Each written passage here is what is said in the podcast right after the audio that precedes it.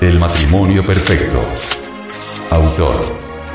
Samael Aumeor. Este libro fue pasado a formato sonoro digital, para facilitar su difusión. Y con el propósito de que así como usted lo recibió, lo pueda hacer llegar a alguien más.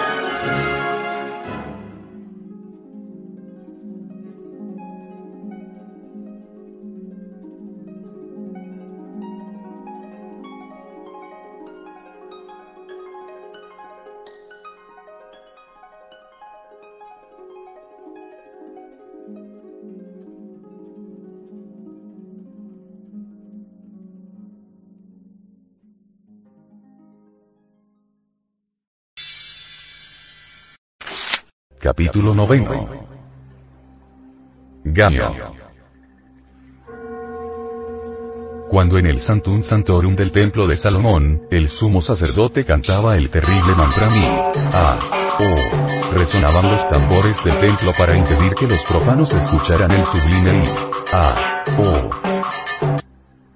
El gran maestro Viracocha dice, en la iglesia gnóstica, lo siguiente. Diodoro, dijo, Sabed que entre todos los dioses, el más elevado, es I. A. O.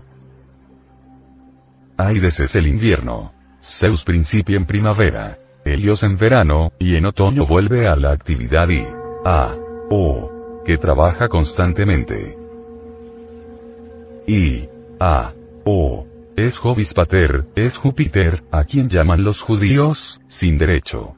Jave. I. A. O ofrece el sustancioso vino de vida, mientras Júpiter es un esclavo del Sol. Y. Ignis, fuego, alma. A. Agua, agua substancia. O. Origo, causa, aire, origen. Huiracocha, dice y. A. O, es el nombre Dios entre los gnósticos. El espíritu divino está simbolizado por la vocal O, que es el círculo eterno. La letra I, simboliza al ser interno de cada hombre, pero ambos se entremezclan con la letra A, como punto de apoyo. Este es el poderoso mantram, o mágica palabra que se debe cantar cuando estamos practicando magia sexual con la esposa sacerdotisa. Se debe prolongar el sonido de las tres poderosas vocales, así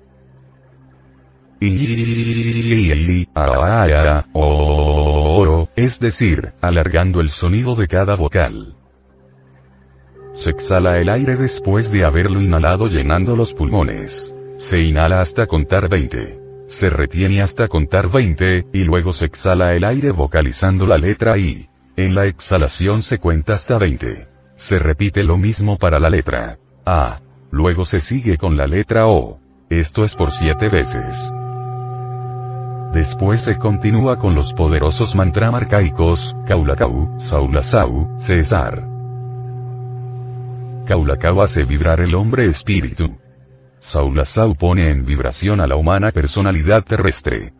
César, hace vibrar el astral del hombre. Estos son mantram antiquísimos.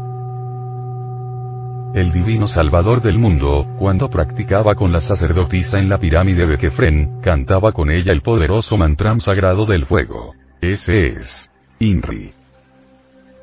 El Señor de toda adoración, practicó en Egipto con su Isis. Él combinaba este mantram con las cinco vocales I, E, O, U, A. Inri, Enre, Onro, Unru, Anra. El primero para la clarividencia. El segundo para el oído mágico. El tercero para el chakra del corazón, centro intuicional. El cuarto para el plexo solar o centro telepático. El quinto, para los chakras pulmonares. Estos confieren el poder de recordar pasadas reencarnaciones. El mantra Minri y sus cuatro derivados aplicables a los chakras, se vocalizan dividiéndolos en dos sílabas, y luego alargando el sonido de cada una de sus cuatro letras mágicas. Con estos mantram llevamos el fuego sexual a los chakras durante las prácticas de magia sexual. Volviendo ahora al I, A, O, que como ya dijimos es el nombre sos entre los gnósticos, añadiremos lo siguiente. La vocal I, hace vibrar la glándula pineal y el embrión de alma que todo ser humano lleva encarnado. La vocal A, pone en vibración el vehículo físico, y la formidable O, hace vibrar los testículos transmutando maravillosamente el licor seminal, hasta convertirlo en energías crísticas que ascienden victoriosamente hasta el cáliz, cerebro. El Evangelio de San Juan comenta cantando al verbo. En el principio era el verbo y el verbo estaba con Dios, y el verbo era Dios. Este era en el principio con Dios. Todas las cosas por él fueron hechas, y sin él nada de lo que es hecho fue hecho. En él estaba la vida, y la vida era la luz de los hombres. Y la luz en las tinieblas resplandece, mas las tinieblas no la comprendieron. Del Evangelio de San Juan. La palabra Juan se descompone en las cinco vocales, Ad, Yehowa, Yehoan, Juan. Todo el Evangelio de Juan es el Evangelio del Verbo. Existen gentes que quieren desligar el verbo divino de la magia sexual. Eso es absurdo. Nadie puede encarnar el verbo excluyendo la magia sexual. Jesús, que es la misma encarnación del verbo. Jesús, que es el mismo verbo hecho carne, enseñó magia sexual precisamente en el mismo Evangelio de San Juan. Es necesario estudiar ahora el Evangelio de San Juan, capítulo 3, desde el versículo 1 hasta el 20.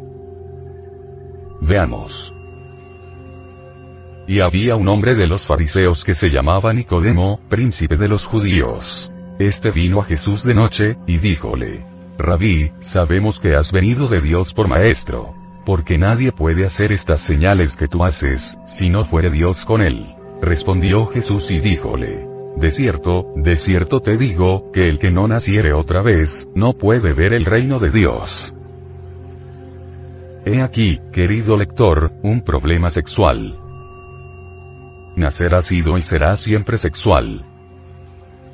Nadie puede nacer de teorías. No hemos conocido al primer nacido de alguna teoría o de alguna hipótesis.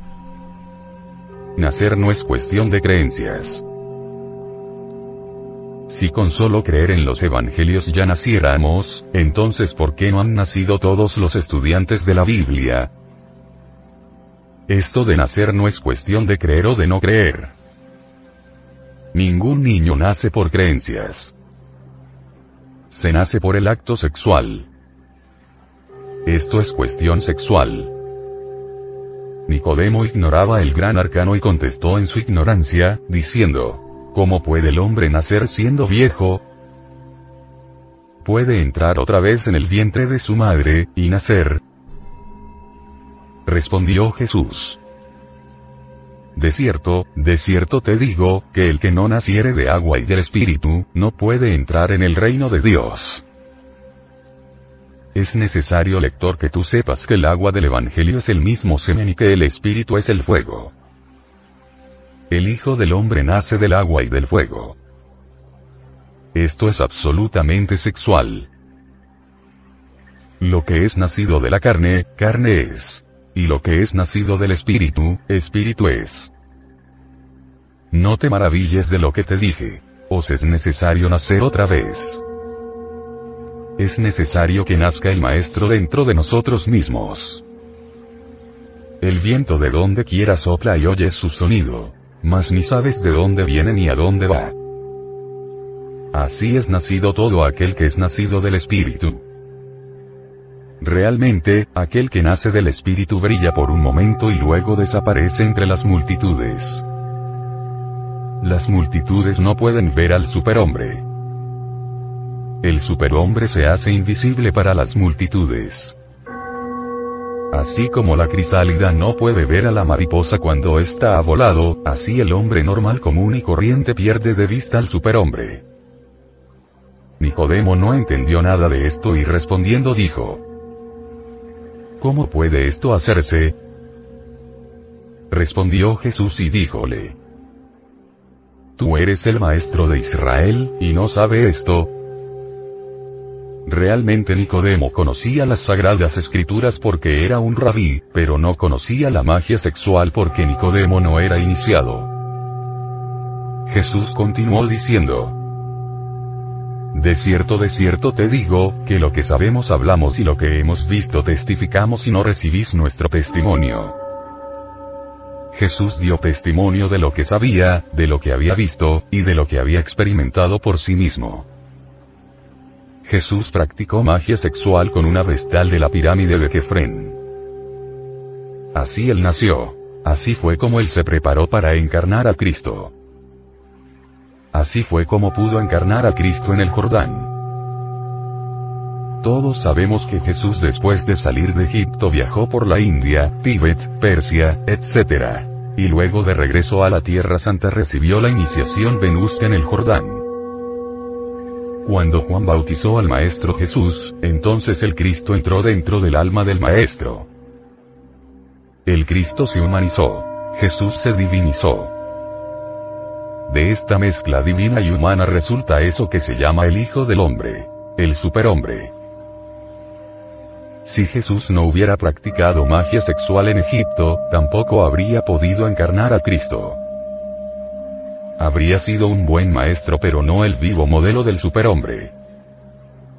Si os he dicho cosas terrenas y no creéis, ¿cómo creeréis si os dijera las celestiales? Con esto corrobora el gran maestro que se está hablando de cosas terrenas, de práctica de magia sexual. Sin esta no se pueden hacer. Si la gente no cree en cosas terrenas y cómo podría creer en las celestiales, y nadie subió al cielo, sino el que descendió del cielo, el Hijo del Hombre que está en el cielo. El yo no puede subir al cielo porque no descendió del cielo. El yo es Satán y debe disolverse inevitablemente. Esa es la ley.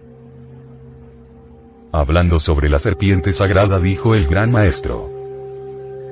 Y como Moisés levantó la serpiente en el desierto, así es necesario que el Hijo del Hombre sea levantado. Necesitamos levantar la serpiente sobre la vara tal como lo hizo Moisés en el desierto. Esto es cuestión de magia sexual porque el kundalini solo sube con la magia sexual. Solo así podemos levantar al Hijo del Hombre, al superhombre dentro de nosotros mismos es necesario que el Hijo del Hombre sea levantado para que todo aquel que en él creyere, no se pierda sino que tenga vida eterna. El homúnculo racional equivocadamente llamado hombre, todavía no tiene los auténticos vehículos astral, mental y causal. Realmente es tan solo un fantasma. Es necesario practicar magia sexual, vivir la senda del matrimonio perfecto para engendrar el astral Cristo, la mente Cristo y el causal Cristo.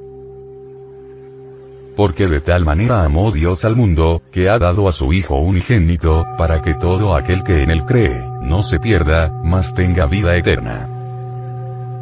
Porque no envió Dios a su Hijo al mundo para que condene al mundo, mas para que el mundo sea salvo por él. El que en él cree no es condenado. Mas el que no cree, ya es condenado, porque no se creyó en el nombre del unigénito Hijo de Dios. Nosotros afirmamos que la verdadera fe y creencia se demuestra con hechos. Aquel que no cree en la magia sexual, no puede nacer aunque diga creo en el Hijo de Dios. La fe sin obras es muerta. Quien no cree en la magia sexual enseñada por Jesús a Nicodemo, no cree en el Hijo de Dios esos se pierden. Y esta es la condenación. Porque la luz vino al mundo, y los hombres amaron más las tinieblas que la luz. Porque sus obras eran malas. Porque todo aquel que hace lo malo, aborrece la luz, odia la magia sexual, y no viene a la luz, porque sus obras no sean redarguidas discutidas. Mas el que obra verdad, viene a la luz, para que sus obras sean manifestadas que son hechas en Dios. Todo esto es textual del Evangelio Sagrado de Juan. Es necesario nacer en todos los planos. ¿Qué hace un pobre hombre o una pobre mujer llenos de teorías, practicando ejercicios, etcétera, etcétera? sin haber nacido en el astral. ¿De qué le sirve trabajar con la mente si todavía no tiene cuerpo mental? El ser humano debe engendrar primero sus vehículos internos y luego si puede practicar lo que quiera y estudiar lo que quiera. Empero primero debemos engendrar los vehículos internos para tener derecho a encarnar el alma y más tarde el verbo. Cuando nace el legítimo astral, nos hacemos inmortales en el mundo de las 24 leyes, el mundo lunar. Cuando nace el auténtico mental, nos inmortalizamos en el mundo de las 12 leyes, el mundo de Mercurio o de la mente. Al nacer el verdadero vehículo causal, adquirimos inmortalidad en el mundo de las seis leyes, el mundo causal o de Venus. Al llegar a estas alturas encarnamos a nuestra alma humana y nos convertimos en hombres verdaderos. Esos vehículos crísticos nacen por el sexo, es cuestión sexual. Tal como es arriba es abajo. Si el físico nace por el sexo, los vehículos superiores nacen por el sexo. Todo aquel que engendra sus vehículos crísticos, encarna su alma y habla entonces en el verbo de oro. Esta es la lengua de poder que el hombre parlaba en esa antigua tierra donde se adoraba a los hijos del fuego y que se llamaba la Arcadia. Esa es la lengua en que parla todo el universo. Lengua divina y de terrible poder. En esa lengua misteriosa escribió el ángel de Babilonia el terrible Mene, Mene, Tekel Uparsin, en el famoso banquete de Baltasar. Aquella misma noche se cumplió la sentencia y Babilonia fue destruida y el rey muerto. Se ha hablado mucho de la lengua universal, pero esta solo la podemos hablar cuando encarnamos el alma. Entonces el kundalini florece en los labios fecundos hecho verbo. Cuando la humanidad salió del paraíso por haber derramado el semen, olvidó entonces la divina lengua que como un río de oro corre majestuosamente por la selva espesa del sol. Las raíces de todo idioma pertenecen a la divina lengua primitiva. El único camino que existe para volver a hablar en la divina lengua es la magia sexual. Existe una estrecha relación entre los órganos sexuales y la laringe creadora. En las viejas escuelas de misterios estaba prohibido a los iniciados relatar las viejas catástrofes antidiluvianas, por el temor de evocarlas y traerlas a una nueva manifestación. Los viejos hierofantes sabían que entre los elementos de la naturaleza y el verbo, existe una íntima relación. La obra titulada Logos Mantra Magia del gran maestro gnóstico Rosacruz Dr. Arnoldo Kerungeler es una verdadera joya de la sabiduría oculta. Termina el gran maestro diciendo en esa obra lo siguiente.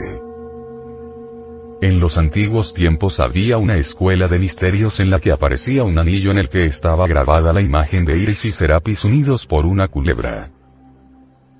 Y añade el doctor Heller. Aquí sintetizó todo lo que he dicho en este libro.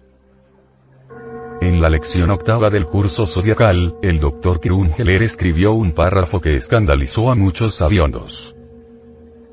Estos, después de la muerte del maestro, han tratado de adulterar este párrafo, a su manera, cada cual de acuerdo con sus teorías. Vamos ahora a transcribir el párrafo tal cual el maestro Viracocha lo escribió. Veamos. En vez del coñito que llega al orgasmo deben prodigarse reflexivamente dulces caricias, frases amorosas y delicados tácteos, manteniendo constantemente apartada la mente de la sexualidad animal, sosteniendo la más pura espiritualidad, como si el acto fuera una verdadera ceremonia religiosa.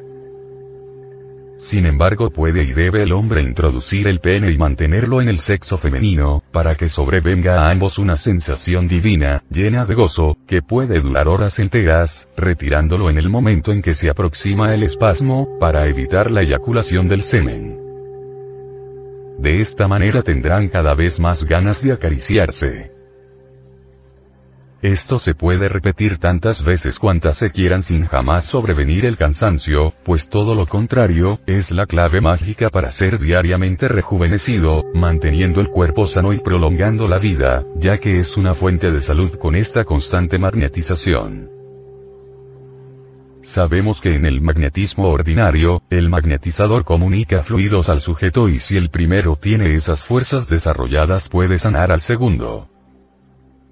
La transmisión del fluido magnético se hace de ordinario por las manos o por los ojos, pero es necesario decir, que no hay conductor más poderoso, mil veces más poderoso, mil veces superior a los demás, que el miembro viril y la vulva, como órganos de recepción.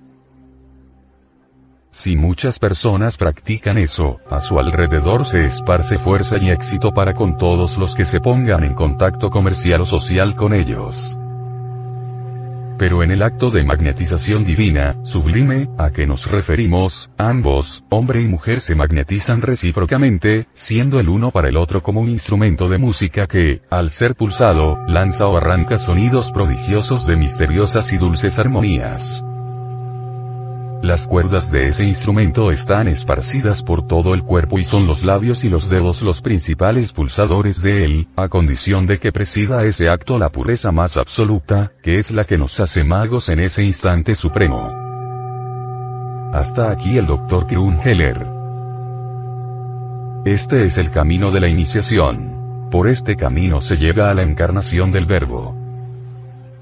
Podemos ser estudiantes rosacruces, teósofos, espiritualistas. Podemos practicar yoga, y no hay duda de que en todo esto existen maravillosas obras y magníficas prácticas esotéricas, pero si no practicamos magia sexual, tampoco engendramos el astral Cristo, la mente Cristo, la voluntad Cristo. Sin la magia sexual no podemos nacer de nuevo. Practicad lo que queráis, estudiad en la escuela que más os guste, orad en el templo que más os agrade, pero practicad magia sexual. Vivid la senda del matrimonio perfecto. No estamos contra ninguna santa religión, ni contra ninguna escuela, orden o secta. Todas esas sagradas instituciones se necesitan, pero os aconsejamos vivir la senda del matrimonio perfecto. El matrimonio perfecto no se opone al vivir religioso, ni a las prácticas esotéricas de la Santa Yoga. El movimiento gnóstico está formado por gentes de todas las religiones, escuelas, logias, sectas, órdenes, etcétera, etcétera. Recordad amado lector la sagrada joya con su I. A. O. En el gallo está oculto el I. A. O. Trabajad con el I. A. O. El sacerdote, el maestro de toda logía, el discípulo de yoga, todos, todos, lograrán nacer, lograrán conservar su verdadera castidad, si practican magia sexual. Bendito sea el I. A. O. Bendita sea la magia sexual, bendito el matrimonio perfecto. En la magia sexual se halla la síntesis de todas las religiones, escuelas, órdenes y yogas. Todo sistema de autorrealización sin la magia sexual, está incompleto. Y por lo tanto no sirve. Cristo y la magia sexual constituyen la suprema síntesis, práctica de todas las religiones.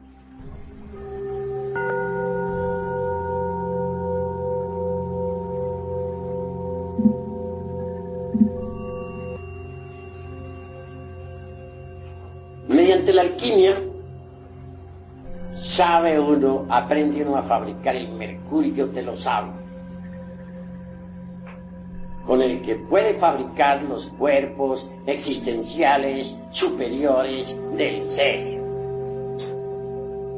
indubitablemente transformando el exiohari, es decir, el esperma sagrado. Se elabora el mercurio de los sabios Indubitablemente, tal, tal materia venerable tiene que pasar por algunos procesos de purificación antes de ser útil. Esa materia venerable, esa agua misteriosa, pasará por las operaciones aritméticas de suma, resta, multiplicación, división de principios, antes de ser útil. Es obvio que en principio tal materia venerable, resultado, como ya dije, de las transmutaciones del esperma, es negra. Así se logra refinar el sacramento de la iglesia de Roma. Roma a la inversa se lee amor. Entonces se se vuelven esas aguas blancas. Y si se continúa con el proceso de refinamiento sexual, al fin las aguas blancas se tornan amarillas. Al llegar a estas alturas, el azufre es liberado de sus prisiones o centros magnéticos ubicados en los infiernos atómicos del hombre. El azufre es el fuego y es liberado. Este se mezcla entonces con el mercurio. Y así obtenemos el mercurio azufrado, que asciende por el canal medular espinal hasta el cerebro. El excedente de tal mercurio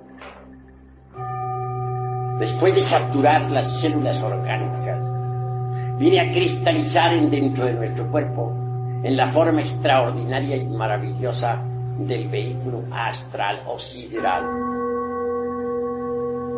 Quien posee un cuerpo astral sabe que lo tiene, porque puede andar con él, puede flotar en el espacio con él, puede transportarse a otros mundos con él mismo, etc.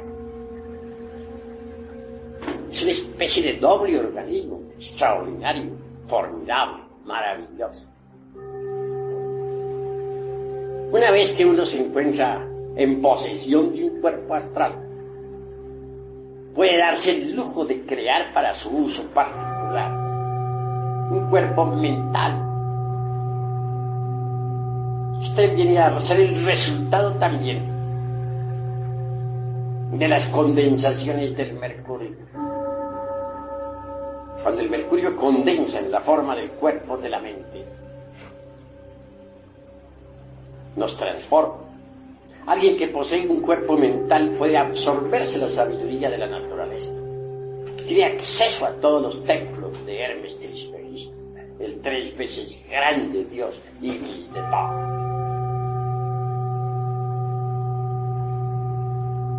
Cuando uno ya ha logrado tal éxito, está preparado para fabricar el cuerpo de la voluntad consciente. Este también viene a cristalizar con las condensaciones del mercurio de los años. Así que alguien que tenga los cuerpos físico, astral, mental y causal, de hecho, puede recibir los principios étnicos, búdicos o anímicos que lo convierten en hombre real. Esto quiere decir que antes de ese instante no se es hombre. Antes de ese momento uno no es más que un animal intelectual. Un profesor de medicina en el Distrito Federal decía que estos seres humanos que así se llaman no son más que mamíferos racionales decir mamíferos racionales o mamíferos intelectuales, pues es lo mismo. Hagamos pues una plena diferenciación entre lo que son los mamíferos intelectuales y lo que es el hombre. Solo quien posea esos vehículos es hombre.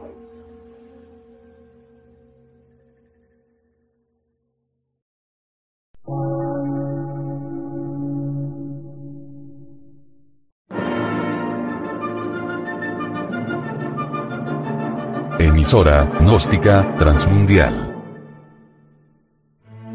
Por una nueva civilización y una nueva cultura, sobre la faz de la Tierra.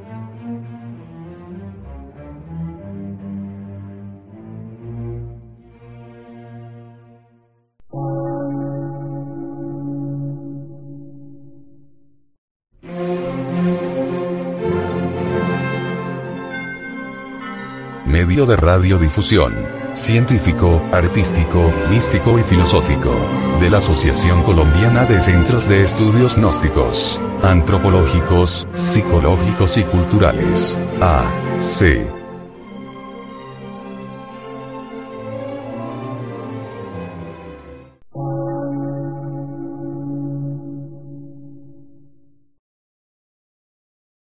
Lectura en movimiento. Difusión sin fronteras.